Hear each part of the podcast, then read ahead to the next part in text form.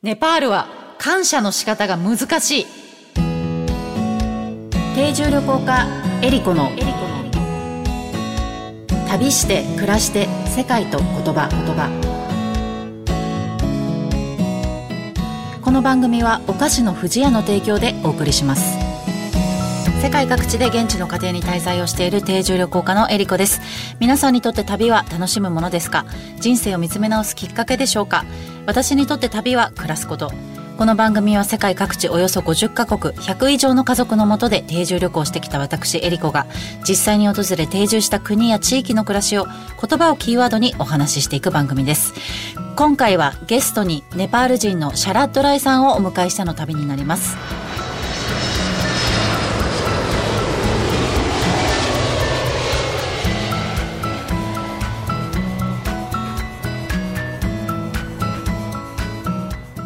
改めましてエリコです。今回はゲストをお迎えしての旅になります。お相手はシャラッドライさんです。はいナマステよろしくお願いします。ここで簡単にシャラッドライさんのプロフィールをご紹介したいと思います。ネパールのコタン郡出身でいらっしゃいます。ネパール全国から99人選ばれるブダニルカンタ学校に入学2011年に福岡県の小学校中学校で英語教師として働く中故郷コタンに自費で学校を設立し日本式の学校夢ネパールを開始されます2016年 NPO 法人夢ネパールを設立され、その後クラウドファンディングでオンラインを使った教育革命やネパールにランドセルを送る愛のランドセル寄付など多岐にわたり日本とネパールの架け橋となる国際的な活躍をされています。今日はようこそお越しくださいました。ありがとうございます。こちらこそありがとうございます。はい、で私がネパールに行くという定住旅行をしようと思っていて、はい、あまあ、今までネパールには2回ほど滞在してたんですけども、うん、えーと、そのうちの1回、えーと、このライ君のご実家に定住旅行させていただいて、あの車で行きましたね。車で、はい。車で何時間でしたっけ？その時は10時間、10時間11時間とか だったと思いますね。もう断崖絶壁で落ちそうな道を、はい、山道を行って、で、私は登山から帰ったばっかり、ヒマラヤ山脈から戻ってきたばっかりで、で、その時にもあの、夢ネパールにを訪問させていただいて、うんあの生徒さんたちとねいろいろこう楽しくお話をさせてもらったりとか、うん、で今その教育にすごく力を入れてらっしゃるというか今ネパールに何校学校をお持ちですか？今2つの学校がありまして、はい、で今600人ぐらいの子どもたちが勉強していますね。はい、なんかこのあのライ君が感じるこの日本とネパールの教育の違いっていうのは何かありますか、はいもう全国的にその日本、まあ、全国の学校の質が、まあ、あのある程度はその質がちゃんと保られているということが大きいですね。同じように、はい、はい、でもネパールはまああの私立学校大都市にある学校の質がすごいいいんですけどでもすごい高いんですね。はい、でもあの大都市以外のところにはそういう私立学校ないので公立学校だけにありますね。はい、で公立学校の日本と違ってその教育の質があの非常に低いなのでえそこはどうにか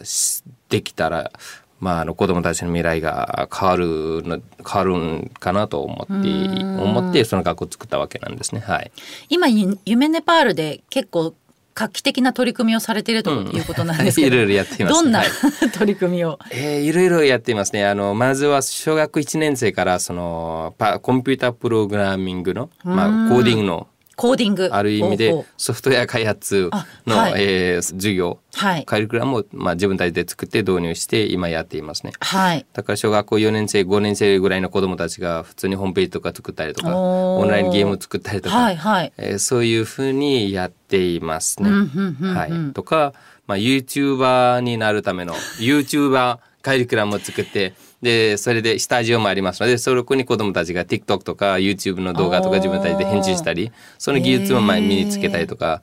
やっていますね、はい、それはやっぱりライ君が日本からこう持ち込んだ、それは、えーと、日本から持ち込んだよりも、まあ、日本も遅れているのでそうその分野ではですね、はい、はい、まあ、日本より先のところなので、はい、そこは実際に私のその、まあ、同級生とか、まあ、あのアメリカのシリコンバレーとかですね。あのいろいろなところに、まあ、フェイスブックとかに働いている友達とかもいたりするので、まあ、彼らと一緒にじゃあネパールはこれから10年後はネパ、まあ、世界はどうなるか。え今、まあ、10年後は多分その今そういう普通のコーディングはできないと多分普通の仕事もできなくなると思いますね10年後から、はいはい、だから2030年から逆算してその時のことを想像してしたら今どういう教育したらいいか？それを考えたらやっぱりそのコーディングの授業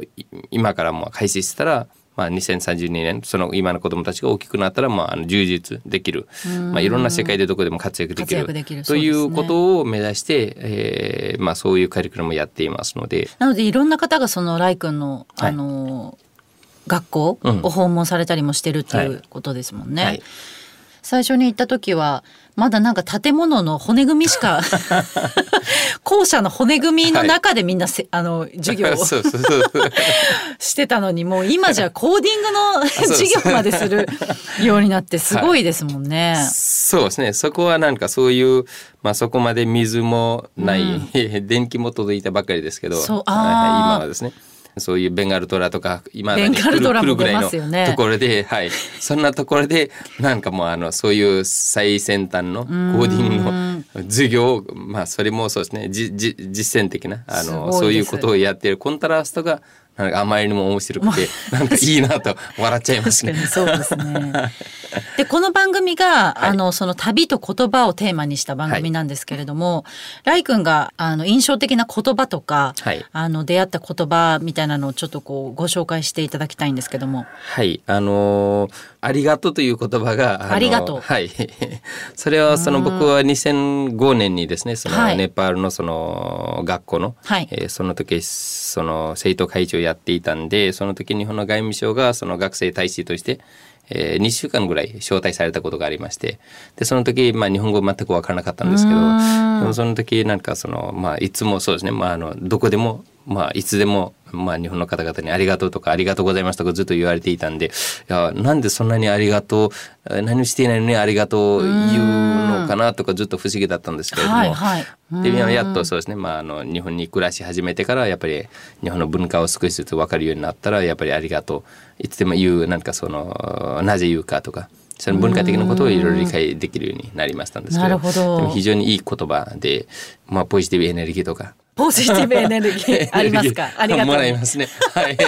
なんかいい雰囲気に、いい方向に、はい、持っていきますね。はい。そうですよね。はい、なんか私そのネパールに行った時に。これちょっと文化的に違うなと思ったのがそのありがとうって言葉なんですよ。はい、あのダンニャバットって、はい、あのネパール語で言うじゃないですか。はい、ダンニャバットって言わないですよね。そうあえて言わないですね。それはなんで言わないんですか？えっ、ー、と、その、あダンネバードある意味で、その、ありがとうございますはネパールでは、仲間に入れられてない、もうちょっと距離がある方々には、そのダンネバー言ったりしますけど、でも、あの、でね、でも、えっ、ー、と、まあ、それもそこまで日本ほど言わないんですけど、でも、ただ友人とかにあダネバードとか言ったりすると、それ結構怒って、られる可能性もありますね。え、ありがとうと言うと？はい、で言うと、それってその自分のその中に仲間としてまだ認められてないんだろうなという感じです、ね。えー、で仲間にはありがとう言わないですね。あえ そうなんですか？はい。はい、丁寧な言葉なんですか？丁寧な言葉ですね。でもでもネパールは多分そのまあ文化的な違いがありますけれども、本当にあの。例えば家族の中でもありがとうとかは言わないですね。あまあそれはそのぐらいもありがとうって言ったら言葉が当たり前だという。当たり前よりもありがとうって言ったらなんかやってあげてるみたいな感じで。でもでもそのそのぐらい仲良くない良くないということですかみたいな感じですね。だからすごくそのあ失礼じゃない。ちょっと距離を感じるような言葉の一つってことですか？そうですへえ面白いですね、はい、なるほど。だから逆にこうネパール人だったライ君だからこそその日本のありがとうっていう言葉をこう頻繁に使うっていうことが文化的にこう全く違うっていうことなんですよね。はい、面白いです、ね、日本にずっと住んで住んでネパールに行くとやっぱりその日本のそのまああの社会的なそのはい、その二重生活の影響もありますので、まあ行ったらその数週間はずっとそのそうですね。あのもうダネバードとかありがとうとか言っちゃいます、ね、言っちゃいますか？言っちゃいますね。はい。でそれは癖で。癖とかそうですね。それ言わないとまた逆逆になんかななんか納得いかないみたいな感じに、まあ、だから日本のその生活に慣れちゃっているという感じですかね。だからもうでも「ありがとう」って言ったら笑顔笑顔で言ったら笑顔で返してくれるんでそれは まあそれはまあそうですね。そうですね。社会を元気にするためにやっぱり「ありがとう」という言葉を使うようにな使うような社会になってもいいいいいいかなと。国のこと思いますね。なかなかね、私もちょっとこのダンニェバードが使いこなせてないんですよ。やっぱり。ネパールに行っても、あのインドもそうですよね、きっと。ね。はい、あ難しい。ありがとうってこんな難しい、はい、言葉なんだなって改めて今日また思いました。はい、はい、まあネパールからそうですねあの全く日本語わからない、うん、日本のこともわからない人が来てくる時はやっぱりそのありがとうございますとすいませんという二つの言葉だけ覚えとけば日本でもう困らないよって 言うんですか？言ったりしますね。それだったら何でも許してくれるし何でもそうですね。あのそれちょっと大丈夫かな？ライ君のあの日本で生きていきます。生きていくためのそのアドバイスとしてはそういうことですね。はいすね。はい、じゃあ皆さん聞いてる方が、あの、ネパール人でこれ聞いてる方がいらっしゃったらぜひそれを あの心得ていただければと思います。はい。旅して暮らして世界と言葉言葉。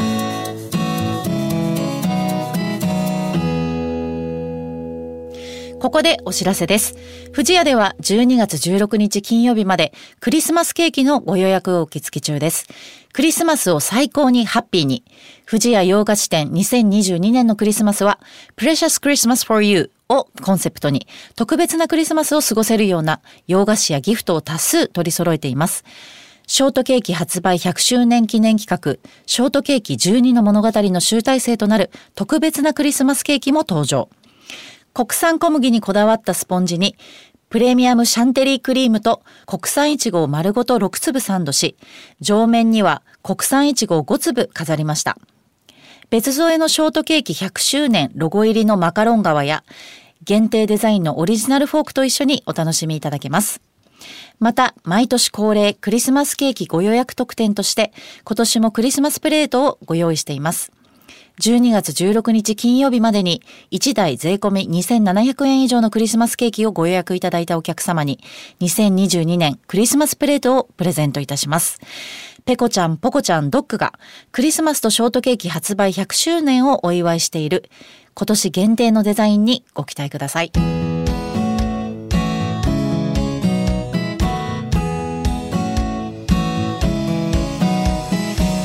今回の旅ゲストライシャラッドさんとお届けしました。ありがとうございました。